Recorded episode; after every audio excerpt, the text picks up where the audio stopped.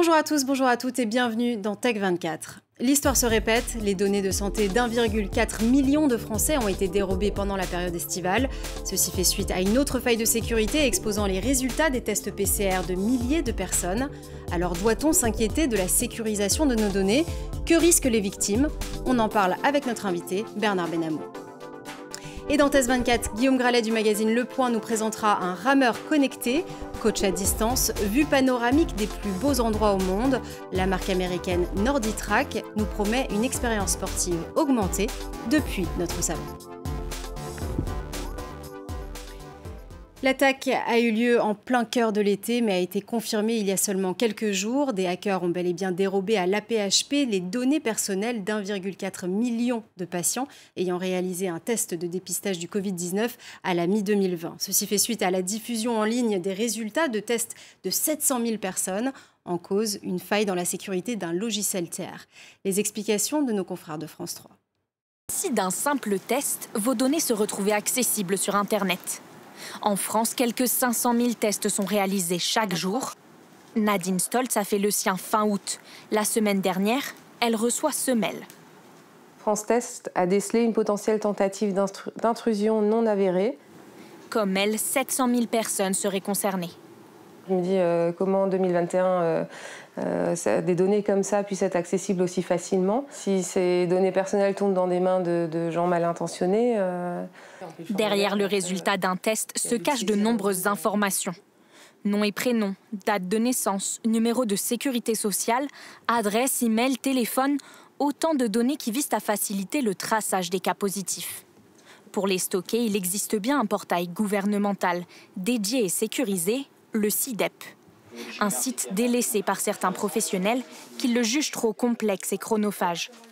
Il faut rentrer toutes les informations manuellement après chaque test, là où d'autres sites non sécurisés prennent cinq fois moins de temps. Des données médicales particulièrement prisées des pirates informatiques. La date précise de votre dernier test, par exemple, contribue à rendre plus crédible encore de potentiels mails frauduleux. Alors attention aux arnaques. Si jamais on vous envoie un mail disant euh, bah, Bonjour, c'est votre pharmacie, on doit vous rembourser 10 euros pour votre test Covid hier, mais si de cliquer ici et de mettre votre numéro de carte bancaire, il y a beaucoup plus de chances que ça fonctionne euh, que si on vous envoie la même chose sans vous dire quand est-ce que vous avez été testé. La CNIL a ouvert une enquête sur la faille de sécurité chez France Test. La société risque jusqu'à 20 millions d'euros d'amende. Et les attaques sur les infrastructures de santé se multiplient déjà depuis plusieurs années. Alors pourquoi les pirates informatiques s'intéressent-ils à ce type de données? Que vaut le fait d'avoir accès à ces données? On en parle tout de suite avec notre invité Bernard Benamou, le secrétaire général de l'Institut de la souveraineté numérique et ancien délégué interministériel aux usages du numérique. Bonjour et bienvenue. Bonjour et merci. Alors pourquoi les pirates informatiques s'intéressent-ils à ce type de données dites sensibles et que peuvent-ils en tirer? Et à l'inverse, que risquent les personnes qui se sont fait voler leurs données? Alors, les, données de santé et de manière générale les données personnelles ont une valeur euh, en termes de réutilisation à des fins de, en anglais on dit phishing, c'est-à-dire d'hameçonnage des personnes afin de leur faire effectivement euh, euh, livrer leur numéro de carte bancaire ou autre, ou autre information qui peuvent effectivement avoir une valeur financière par la suite. Mais à elles seules, les données de santé sont extrêmement utiles dans la mesure où elles permettent de cerner une personne.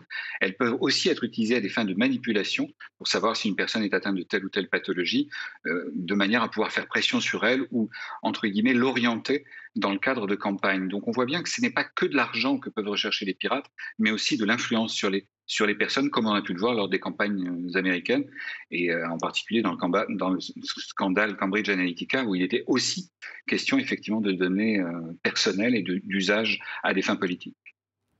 Alors vous avez publié récemment une étude qui s'intitule Internet des objets et souveraineté numérique.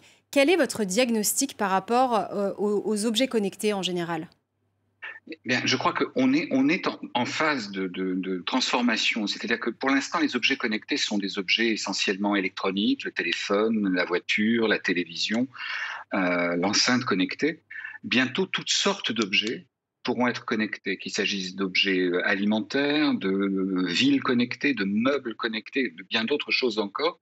Euh, et donc, par définition, les risques puisqu'on parlait des risques à l'instant d'extraire de, et d'utiliser ces données euh, sans, sans, le consentement ou contre les personnes, ces risques-là vont augmenter. D'où la nécessité, effectivement, de mieux prendre en compte les questions de sécurité dans ces domaines. Depuis l'invalidation du, du, Privacy Shield, nos données de santé devraient normalement échapper à la législation américaine qui s'appelle FISA, qui octroie à ses services de renseignement le droit d'accéder à toutes les données hors de toute procédure européenne. Est-ce que aujourd'hui c'est le cas? Est-ce que nos données de santé transitent encore vers les États-Unis ou est-ce qu'elles sont sécurisées?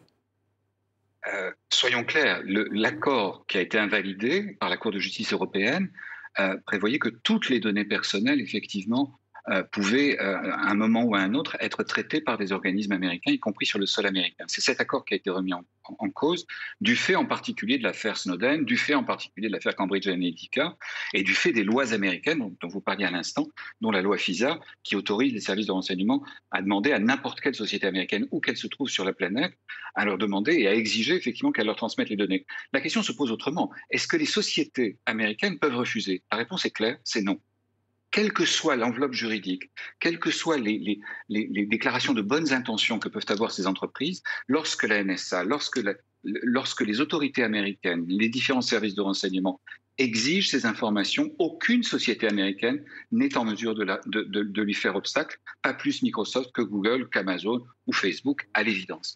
Donc par définition, je dirais que euh, nous sommes encore effectivement dans un terrain d'incertitude.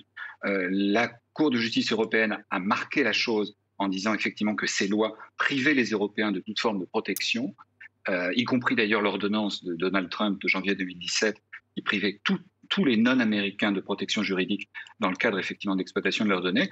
Donc oui, je pense effectivement qu'à terme, ça devra nous inciter à être plus vigilants dans la manière dont on traite justement des données sensibles des citoyens européens et dont elles peuvent ou pas transiter vers effectivement des structures aux États-Unis. C'est le vrai débat pour les temps qui viennent. Bernard Benamou, merci infiniment d'être passé sur notre plateau. Je rappelle que vous êtes le secrétaire général de l'Institut de la souveraineté numérique. Et c'est un record pour le secteur de la tech en France. L'entreprise parisienne Sorare vient de lever 580 millions d'euros, la plaçant en première place des licornes françaises. Une levée de fonds qui confirme l'attrait pour cette application qui mélange collection de vignettes Panini et transactions boursières.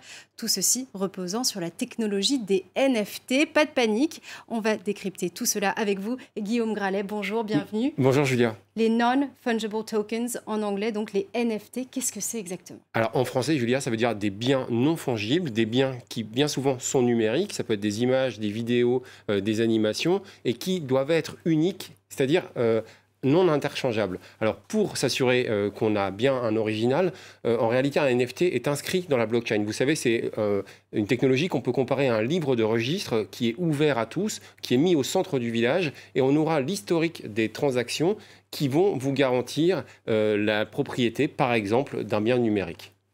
Alors, il y a d'autres applications, on pense souvent évidemment à l'art, mais il y a d'autres applications, notamment aux États-Unis. Oui, aux États-Unis, euh, la société Dapper Labs, en partenariat avec la NBA, a lancé la plateforme Top Shot qui permet aux fans d'acheter et de vendre des extraits de vidéos de matchs de basket, des, buts tout simplement, des moments dont les prix varient selon leur rareté plus surprenant, en fait, euh, Julia, la, marque RTFKT, euh, spécialiste des baskets virtuelles. Vous savez qu'on peut avoir dans des mondes comme Decentraland, par exemple. Eh bien, elle a lancé des baskets réelles qui ont été dessinées à l'effigie d'une œuvre de l'artiste américain Feocios et qui ont, on voit bien que les NFT s'invitent dans le monde réel. On a vu également Gucci, euh, la marque qui, elle, a lancé euh, des baskets euh, virtuelles, mais dont on peut observer si elles vont bien nous, nous aller ou pas, grâce à l'application Snap qu'on devra diriger vers ses pieds. Alors, c'est pas toujours facile de comprendre hein, ces technologies NFT, de comprendre comment une vignette peut coûter autant euh, d'argent. Certains, d'ailleurs, estiment qu'il y a réellement une bulle spéculative autour des NFT. Oui, effectivement, hein, vous voyez euh, certains euh, prix, comme certaines œuvres de l'artiste américain Beeple, se vendent plus de 60 millions de dollars. Hein. c'est très rare du vivant des, artistes. En réalité, il faut comparer cette technologie et cet attrait au terrier du lapin blanc d'Alice au Pays des Merveilles. Vous savez, c'est un monde un peu sans dessus-dessous. Il est très étrange lorsqu'on l'observe de l'extérieur, mais qui nous envoûte lorsqu'on s'en approprie euh, les règles. Euh, donc il faut faire attention de bien apprendre euh, les, les codes. Il y a plusieurs sites intéressants, Foundation par exemple, avant de dépenser des fortunes dans des NFT. Merci beaucoup Guillaume. On se retrouve tout de suite dans Test 24.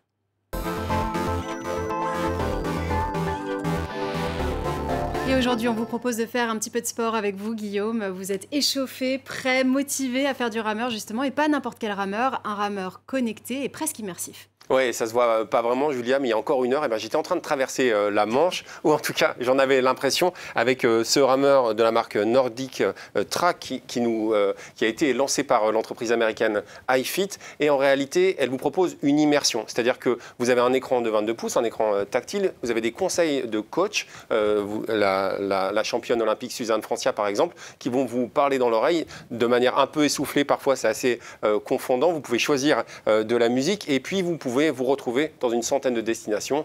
Euh, vous pouvez euh, également aller en Afrique, en Zambie par exemple. J'étais aussi euh, sur, un, fleuve très sympa pour m'entraîner sur l'aviron. C'est vraiment très bien fichu. Il y a un tout petit bémol, je trouve qu'on pourrait avoir accès à d'autres programmes qu'uniquement des, entraînements sportifs. Mais vraiment, j'y suis allé et j'ai transpiré. Très bien.